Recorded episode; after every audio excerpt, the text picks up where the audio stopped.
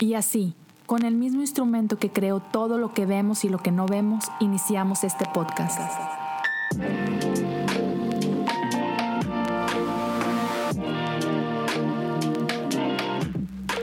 Bienvenidos a Cosas Comunes. Hey, hola, ¿cómo están todos? Bienvenidos a un episodio más de Cosas Comunes. Creo que ya estamos en el episodio 246 si no me equivoco de número. Así que bienvenidos, gracias por acompañarme, ya sea que estés escuchando eso en Apple Podcasts o en Spotify o si lo estás viendo en YouTube, bienvenidos a todos ustedes, qué gusto estar aquí. Y el día de hoy quiero contarte una, una historia que vamos a encontrar en Lucas 16, pero quiero decirte como que de dónde nació el, el deseo de hablar de esto, y es que la semana anterior, o esta que está en curso, Ah, estaba escuchando un podcast entre Piers Morgan, que es un gran periodista británico, eh, tiene un programa eh, en Londres ahorita, y tenía como invitado a mi astrofísico favorito, a Mr. Neil deGrasse Tyson, y en algún punto estaban hablando acerca de social media. Estaban hablando específicamente de estos abismos que se han creado en el cómo convivimos cómo coexistimos en nuestra actualidad. Y, tiene que ver con cómo nos comunicamos unos con otros. Y raro, cómo es un fenómeno que encontramos ahí en social media, principalmente en Twitter. Pero, como todo, de pronto empieza a salpicar a, a nuestra vida diaria y lo podemos ver en la tensión en la que vivimos globalmente. Yo vivo en los Estados Unidos y esto pasa cada rato. Tenemos izquierda, tenemos derecha y cada vez están más divididas. Lo vemos en América Latina, igual, entre movimientos de derecha y movimientos de izquierda, entre, ah, ¿sabes?, eh, el cristianismo y movimientos anticristianismo o eh, cristianismo y la comunidad LGBTQ o cristianismo y el feminismo, etcétera, etcétera, etcétera. Y cada vez se hace más difícil poder conversar. Nos encanta crear abismos. Ya. Entonces, me llamó muchísimo la atención cuando empiezan a hablar de esto, ¿no? Y, cómo lo empiezan a analizar y demás. Pero, pero me quedo con eso. Lo difícil que es empatizar con el otro. Lo difícil que es el, el considerar siquiera. deja tú el aceptar la idea de alguien más, no, pero el simplemente decir, ok, buen, buen punto, no lo había pensado, déjame, déjame la mastico un poquito o simplemente digo, ok, ok, me, agrada tu opinión, yo opino diferente, mira, esto es lo que yo opino. No, no, no. O sea, tomamos actitudes bien extremas, ¿sabes? Y ni siquiera nos interesa escuchar la opinión de alguien más. Simplemente creamos abismos. Abismos que dividen, abismos que separan, abismos que uh, buscan poner así como que buenos, malos, ¿sabes? Otra vez, eso, me lleva a este pasaje, Lucas 16. Y lo vamos a encontrar del verso 19 en adelante, pero es bien interesante porque me encanta, me encanta que Jesús cuenta historias. No solamente Jesús cuenta historias y Jesús apunta al, al, Antiguo Testamento y apunta a los profetas y demás. No, no, no, no. Jesús le encanta inventar historias. Y a veces dice, dice este tipo de cosas como, ¿Habías escuchado de, pero se saca una historia de la nada? Así que, ah, no, nunca la había escuchado porque nunca nadie la había contado, hasta que llegaste tú, ¿no? Y me encanta eso de Jesús. Es lo que conocemos como parábolas. Y algo que tiene bien interesante, parábolas, es, es una forma de arte. Y como tal, como arte, pues mucho depende del el receptor, mucho depende de quién está interpretando esta obra de arte. Y tú puedes escuchar una cosa y yo puedo escuchar algo diferente porque resuena en nosotros y saca algo de nosotros. Pero algo que hacemos mucho hoy en día, en nuestro tiempo, más de dos mil años removidos del tiempo de Jesús, es que tendemos a olvidar el punto. Ya, tomamos esta historia en Lucas 16 y la aislamos del resto de, lo que está pasando y entonces perdemos el punto por completo. Hacemos de esta historia, por ejemplo, hacemos teología acerca de el cielo y el infierno y la eternidad y, ok, ah, creo que Jesús no está hablando de eso, ¿sabes? Es como, es como hoy en día ir al cine o en tu casa ver una película y pongamos un ejemplo, me encantan las películas de Pixar. Monsters Inc. Y imagínate, por un momento, ah, es, fuiste a ver Monster Inc. O, o la estás viendo en tu casa, lo que sea, y de pronto salimos de ahí o terminamos de ver esta película y pensamos que la historia se trata de cómo monstruos usan nuestros miedos y nuestros gritos para producir energía para su mundo.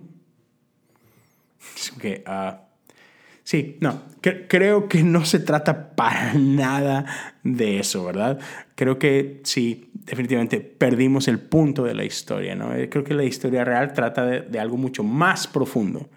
Creo que hacemos mucho eso con la Biblia.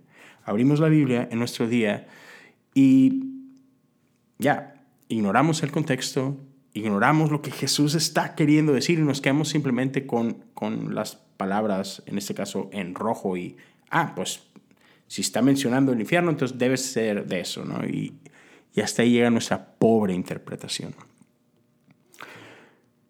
Pero me encanta que esta historia en particular no empieza en Lucas 16. De hecho, inicia antes, en Lucas 15. Sí, sí, sí. E, esta es una historia dentro de un grupo de historias que Jesús está contando a su audiencia basado en la pregunta que alguien hizo en Lucas 15. Y tiene que ver con, con Jesús, quien está conviviendo con, en, palabras de estos fariseos y maestros de la ley, Jesús está conviviendo con estos pecadores. Y, no cualquier tipo de pecador. Esos son buenos pecadores, ¿sabes?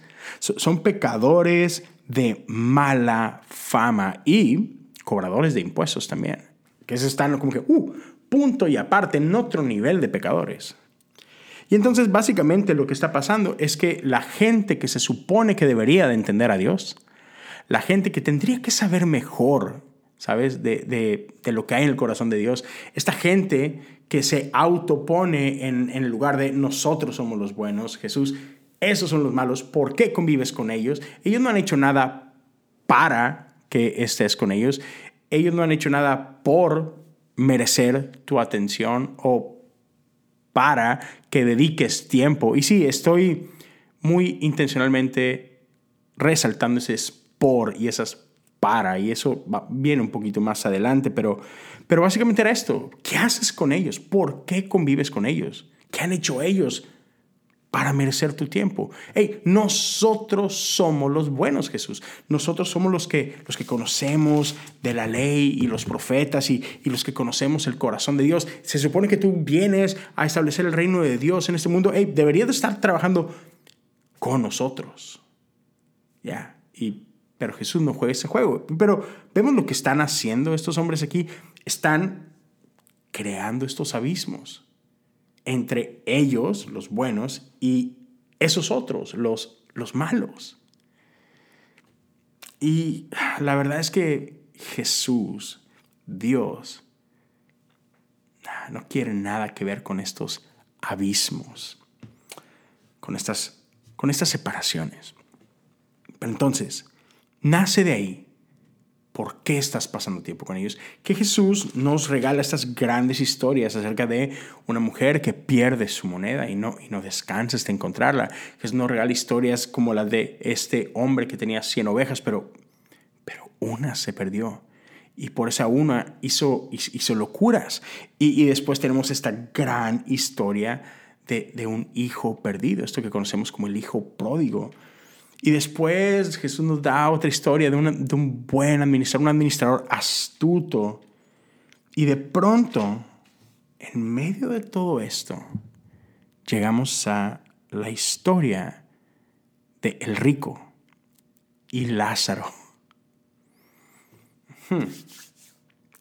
Y otra vez, conoce la historia, sino Dame unos minutos. Vamos a leerla muy rapidito y regresamos a esto. Por si acaso alguien no la ha escuchado nunca o algo, ¿no? Pero Jesús dijo, había un hombre rico que se vestía con gran esplendor en púrpura y lino de la más alta calidad y vivía rodeado de lujos. Tirado a la puerta de su casa había un hombre pobre llamado Lázaro quien estaba cubierto de llagas mientras Lázaro estaba tendido, deseando comer las sobras de la mesa del hombre rico, los perros venían y le lamían las llagas abiertas. Y creo que aquí podemos rápidamente ver esta, esta división.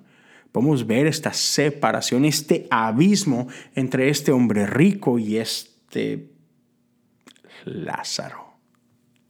Ya, obviamente no están en el mismo lugar, no merecen el, el mismo lugar definitivamente.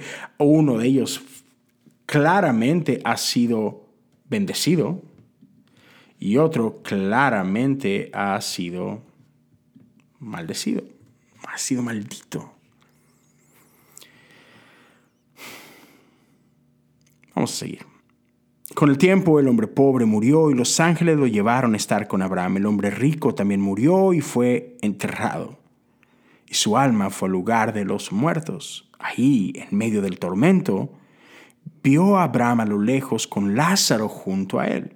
El hombre rico gritó, Padre Abraham, ten piedad, envíame a Lázaro para que moje la punta de su dedo en agua y refresque mi lengua. Estoy en angustia en estas llamas. Y quizás esto ya lo has escuchado antes. Este hombre rico todavía cree que tiene autoridad para mandar acá. Eh, no conoce otra cosa. Es un hombre acostumbrado a mándame aquel, por favor, que, que me haga esto. Y pasa. Así vivió quizás toda su vida. Definitivamente así murió, conociendo esa vida. Y él cree que puede seguir viviendo de esta forma. Y va a quedar claro, muy claro y muy pronto que, ah, que así no opera el mundo y que así no debería de operar. ¿no? Que definitivamente en el reino de Dios, ya, no, e, es, no, eso simplemente no hay lugar para esto, ¿no? Abraham le dijo, hijo, recuerda que tuviste todo lo que quisiste durante tu vida y Lázaro no tuvo nada. Ahora él está aquí recibiendo consuelo y tú estás en angustia. Además hay, una, hay un gran abismo que nos separa. Ninguno de nosotros puede cruzar hasta ahí, ninguno de ustedes puede cruzar hasta aquí. Abismos. Mm. Entonces el hombre rico dijo, por favor, padre Abraham, al menos envíalo a la casa de mi padre. Tengo cinco hermanos y quiero advertirles que no terminen en este lugar de tormento. Wow. Entonces, ya, como que de pronto se dio cuenta que abismos no son tan buenos como quizás pensaba. Eh, antes eh, él estaba, eh, él estaba en el lugar correcto de este abismo, y, ahora no. Y ahora por fin se está dando cuenta de que, uy, no está padre, no, es, no está chido estar en el lugar equivocado de, de este abismo. ¿ya? Abraham le dijo, Moisés y los profetas ya les advirtieron, tus hermanos pueden leer lo que ellos escribieron.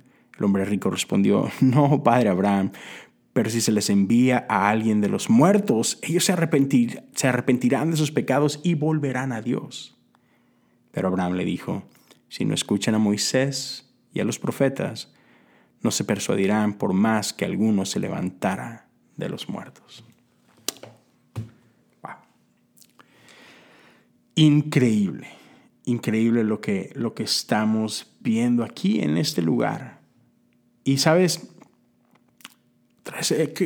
puedo entender por qué de pronto pensamos que que, esta historia quizás se trata de del más allá y quizás es que esto se trata de, ¿sabes?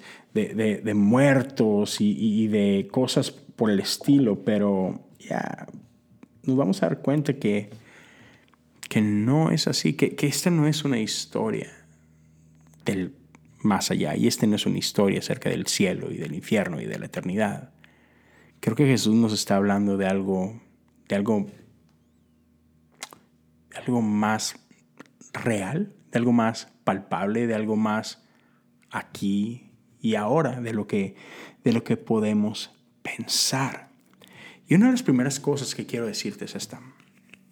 Esta historia es un poquito diferente a las que normalmente cuenta Jesús. Porque, ¿sabes? Normalmente en las historias de Jesús nadie tiene nombre. ¿Sabes? Vete a las historias anteriores. Hay una mujer y monedas, hay un pastor y ovejas, hay un padre y hay dos hijos, hay un, hay un, un administrador y pues, pues, más gente, un señor y demás, pero, pero esta historia tiene a un rico y no solamente tiene a un pobre. Este pobre tiene un nombre. Creo que creo, y perdón si me equivoco, pero creo que es la única historia que Jesús nos cuenta en la que uno de estos personajes tiene un nombre. Y te das cuenta que el que recibe nombre no es el rico. En nuestro mundo, quien recibe toda la atención, todo el reconocimiento, Señor tal, e-, es el rico, es el poderoso. Pero Jesús no hace eso. Jesús le da nombre al pobre, al maldito, entre comillas. Y no es cualquier nombre, este hombre se llama Lázaro. ¿Sabe lo que significa Lázaro? A quien Dios ayuda. Quizás lo podemos ver y podemos ver un poquito de ironía en esto porque decimos que, wow, wow, sí, qué gran ayuda recibió. Ah, Dios, ¿no, ¿no llegó un poquito tarde la ayuda? O sea, ¿por qué no recibió ayuda antes? antes de que se muriera de este lado, cuando, cuando estaba ahí, ¿sabes?, mendigando por migajas y los perros tenían que venir a, lamerlo. No, no, pudo recibir ayuda ahí, en ese momento. Y es que es aquí, aquí a donde, donde viene lo, bueno. Tenemos una forma de ver relaciones delimitadas por estas dos ideas o por estas dos palabras. La primera es que pensamos que Dios solo puede relacionarse con nosotros ya sea por lo que puede hacer por, por nosotros. Esa es la principal. Y sin duda como que esto es lo que piensan los fariseos. Y tengo que extender gracia porque creo que yo soy igual que ellos y si somos honestos, probablemente tú también. Es fácil ver a los fariseos y criticarlos y ah, qué torpes eran, ¿no? ¿Qué, qué, cómo pudieron hacer esto? Pero cuidado, porque creo que, creo que todos hemos hecho esto. Ellos pensaban que ellos, Jesús tendría que estar con ellos por su manera de vivir, por lo que ellos hacían, por cómo vivían, por lo que ellos hacían para Dios. Entonces, por eso ellos ya tendrían que ser tratados un poquito diferentes. Porque esperamos algo de nuestra relación con Dios. Esperamos que Él haga algo por nosotros. Ahorita es fácil criticar a, por ejemplo, lo veo mucho, lo veo todos los días. Ah, en Estados Unidos Twitter está lleno de esto. Es fácil que cierto sector de esta naciente espiritualidad más moderna critica a por ejemplo, a la gente que cree en el Evangelio de la prosperidad. Y sin duda hay unos extremos súper, súper de que, wow, ¿qué estamos haciendo? Pero, por ejemplo, acá, Lakewood es, es, ¿sabes? Punto de crítica prácticamente todos los días. Su pastor Joe Osteen es el payasito de Twitter ah, y es acusado de esto, de Evangelio de la prosperidad. Pero si no tenemos cuidado, podemos dejar de reconocer que creo que creo que yo también creo en el Evangelio de la prosperidad. Creo que tú también. Creo que todos creemos en el Evangelio de la prosperidad de una forma o de otra. Otra vez, a lo mejor no caemos en un extremo, pero dime, seamos, otra vez, seamos honestos, estamos tú y yo nada más acá. ¿Quién de nosotros no ha orado alguna vez para que Dios haga algo por nosotros? Necesitas un trabajo y ¿qué haces? Orar. ¿Para qué? Pues para que Dios mueva sus influencias celestiales y, ¿por qué no me da un trabajo a mí? ¿No es cierto? ¿Necesitamos sanidad? Oramos. ¿Para qué? Para que Dios provea esta sanidad, ¿no? Y tenemos versículos bíblicos que respaldan que Dios puede y quiere hacer esto por mí.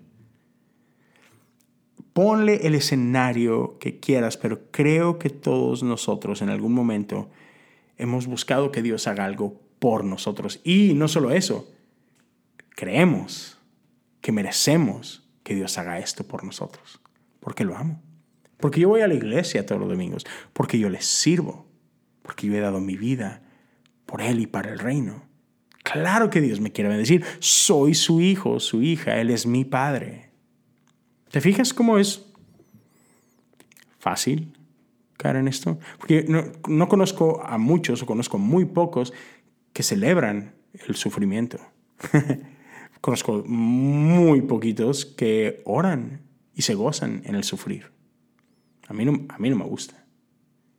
Y últimamente me ha tocado mucho de eso y no está padre. Yo sí oro todos los días de que Dios, ah, ya no quiero sufrir. No quiero que mi esposa sufra, no quiero que mi niño sufra, no quiero, ¿sabes? Ya, todos lo hacemos. Entonces, ¿somos realmente tan diferentes a estos fariseos, a estos maestros de la ley? Creo que, creo que no. Entonces, hemos convertido nuestras relaciones en esto.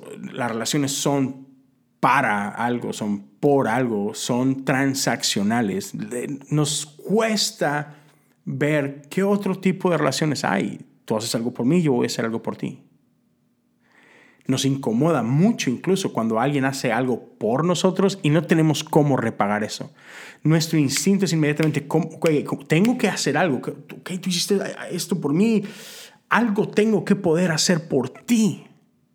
Porque así es como conseguimos relaciones.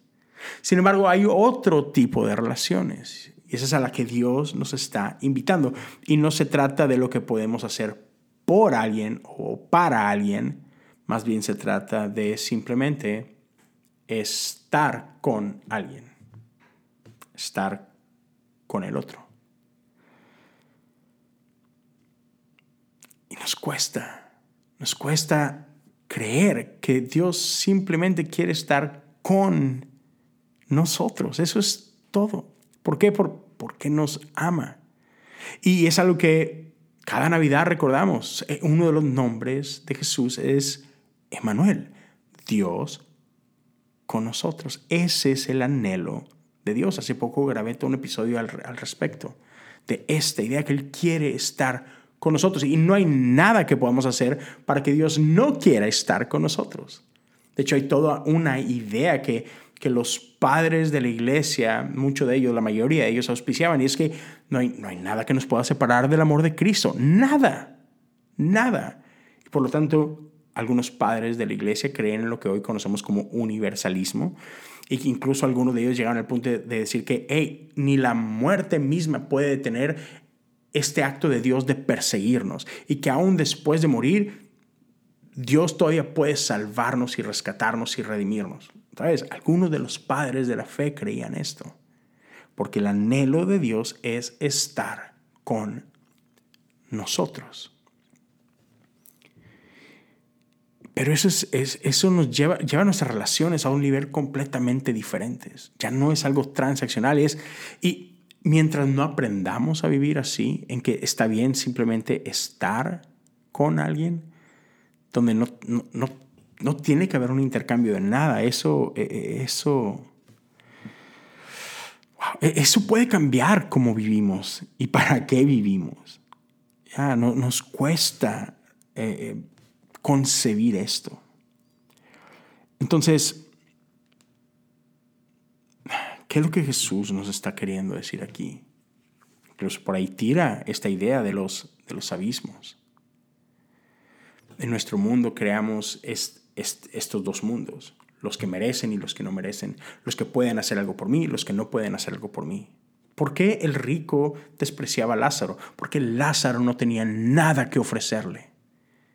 Por lo tanto, no era digno de su tiempo, de su misericordia, de su favor, de nada.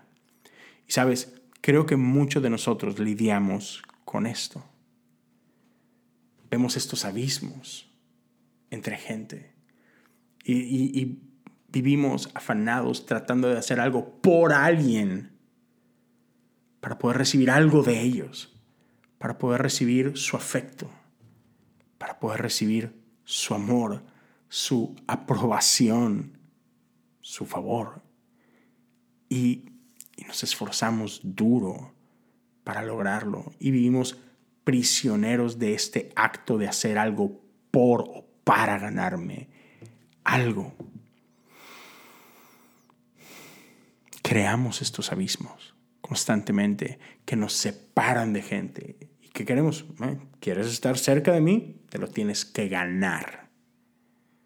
Y vivimos creando abismos en el terreno de la sociedad, en el terreno personal, en el terreno de trabajo. Creamos abismos. Pero me encanta que Dios no crea abismos. Al contrario, Dios busca eliminar abismos. Sí, Dios construye puentes. Lo que Él anhela es destruir estos abismos que separan, que dividen. Y, Él busca destruir estos abismos que provocan enemistad de los unos hacia los otros. Y lo que Dios quiere es llenarnos de su gracia y de su favor. Y lo que Él busca y a lo que le invita esa comunidad, a estar el uno con el otro. Dios siempre ha querido estar con nosotros, Dios siempre está con nosotros y Dios siempre estará con nosotros. Ya. Pero parece que eso no es suficiente para nosotros, eso no satisface, queremos Queremos el ganar, queremos el probar, queremos el por, queremos el, el para. Y uno dice, no, no, no, no necesitas eso. He venido para hacerte libre de eso a lo que te estoy invitando, esa comunión. Estoy invitándote a simplemente estar. Es, es en comunidad que podemos experimentar sanidad, es en comunidad que podemos experimentar salvación, es en comunidad que podemos experimentar libertad, solo en comunidad. Decimos mucho esto, que la, fe es individual. Ah, no sé, sí, tenemos una relación con Él, pero, pero esto es, es, Jesús viene por un pueblo, por una iglesia. Una, iglesia no es una persona, es esta comunidad. Es eso a lo que estamos invitado. Y termino con esto. Me, me, encanta como el padre um, Boyle lo pone, eh, Gregory Boyle. E, él es el, el líder, el, el, el, CEO, el creador de estos ministerios en California que se llaman Homeboy Industries. Creo que están en Los Ángeles y seguramente ahorita en muchísimos lados más, pero, pero es un ministerio que trabaja con los marginados, que trabaja con, las pandillas de Los Ángeles, que, que trabaja con aquellos que han estado en prisión y han salido de prisión y hay un mundo que ha creado un abismo para ellos, un abismo que los quiere tener allá, ustedes allá, porque no merecen estar acá. Ustedes son los malos, no tienen lugar con los buenos. Y el padre Gregory Boyle trabaja con esos marginados, con esos desechados, con esos que han sido satanizados, con esos que, así como esta gente con quien Jesús convivía, también han recibido una etiqueta que dice, ah, no son dignos. Sin embargo, el padre Boyle dice, la razón por la cual nosotros nos paramos con los marginados es para borrar los márgenes. La razón por la cual nos paramos del lado del satanizado es porque anhelamos que un día la, satanización no exista más. Dice él, nos paramos junto a los desechados porque anhelamos el día en que dejemos de desechar gente. Vamos a los márgenes con comunión como nuestra bandera, como nuestra meta. Porque sin comunión no hay fraternidad, sin comunión no hay paz, sin comunión no hay justicia, sin comunión no hay equidad, sin comunión no hay amor.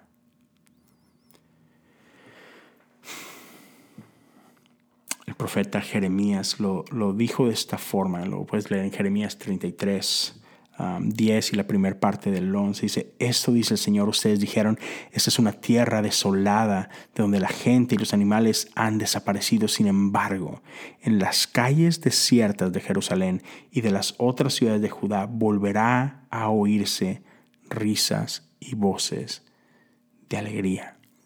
María Teresa lo dijo alguna vez, el problema con el mundo es que hemos olvidado que nos pertenecemos los unos a los otros.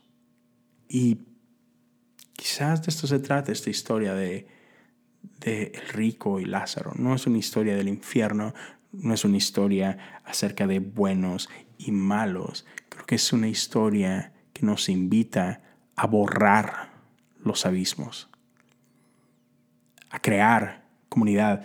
Creo que, creo que la naturaleza de Dios no es una naturaleza de abismos, creo que la naturaleza de Dios es una naturaleza de, de círculos círculo donde todos estamos invitados, una mesa redonda donde, donde hay lugar para todos, para el rico y para el pobre y para ti y para mí. Es lo que quería compartir con, con ustedes. Espero que esto pueda hablar a alguien y espero que llegue en buen tiempo para alguien. Si es así, déjamelo saber puedes dejar un comentario aquí en, si estás escuchando en Spotify, hay un lugar donde puedes dejar un comentario. Si estás viendo en YouTube, hey, también. Deja un comentario ahí, dale, suscríbete al canal si no lo has hecho, activa la campana, dale un pulgar arriba a este video y, comparte conmigo lo que Dios está haciendo en tu vida, lo que está hablando a tu corazón. si quieres ayudarme, puedes también compartirlo, puedes compartirlo en tus redes sociales, WhatsApp, lo que sea. Si crees que hay alguien que puede que necesite escuchar esto, compártelo, compártelo con ellos. Si lo llegas a compartir en tus stories, hey, tagame, me puedes arrobar ahí, Leo Lozano HU. Si quieres mensajear conmigo, lo puedes hacer por ahí también. Ah, gracias a todos los que han llegado hasta acá, los que, los que han escuchado, los que han estado apoyando. Ah, si alguien quiere apoyar económicamente, lo puedes hacer en patreon.com, diagonal cosas comunes. Ah, ya, gracias a todos los que son parte de esto, los que escuchan, los que comparten, los que, los que textean, los que mensajean. Gracias a todos.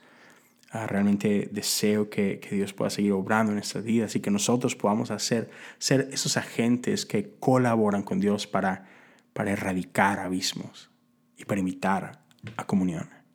Cuídense mucho y espero que podamos vernos y, y o escucharnos a la próxima semana. Dios te bendiga. Música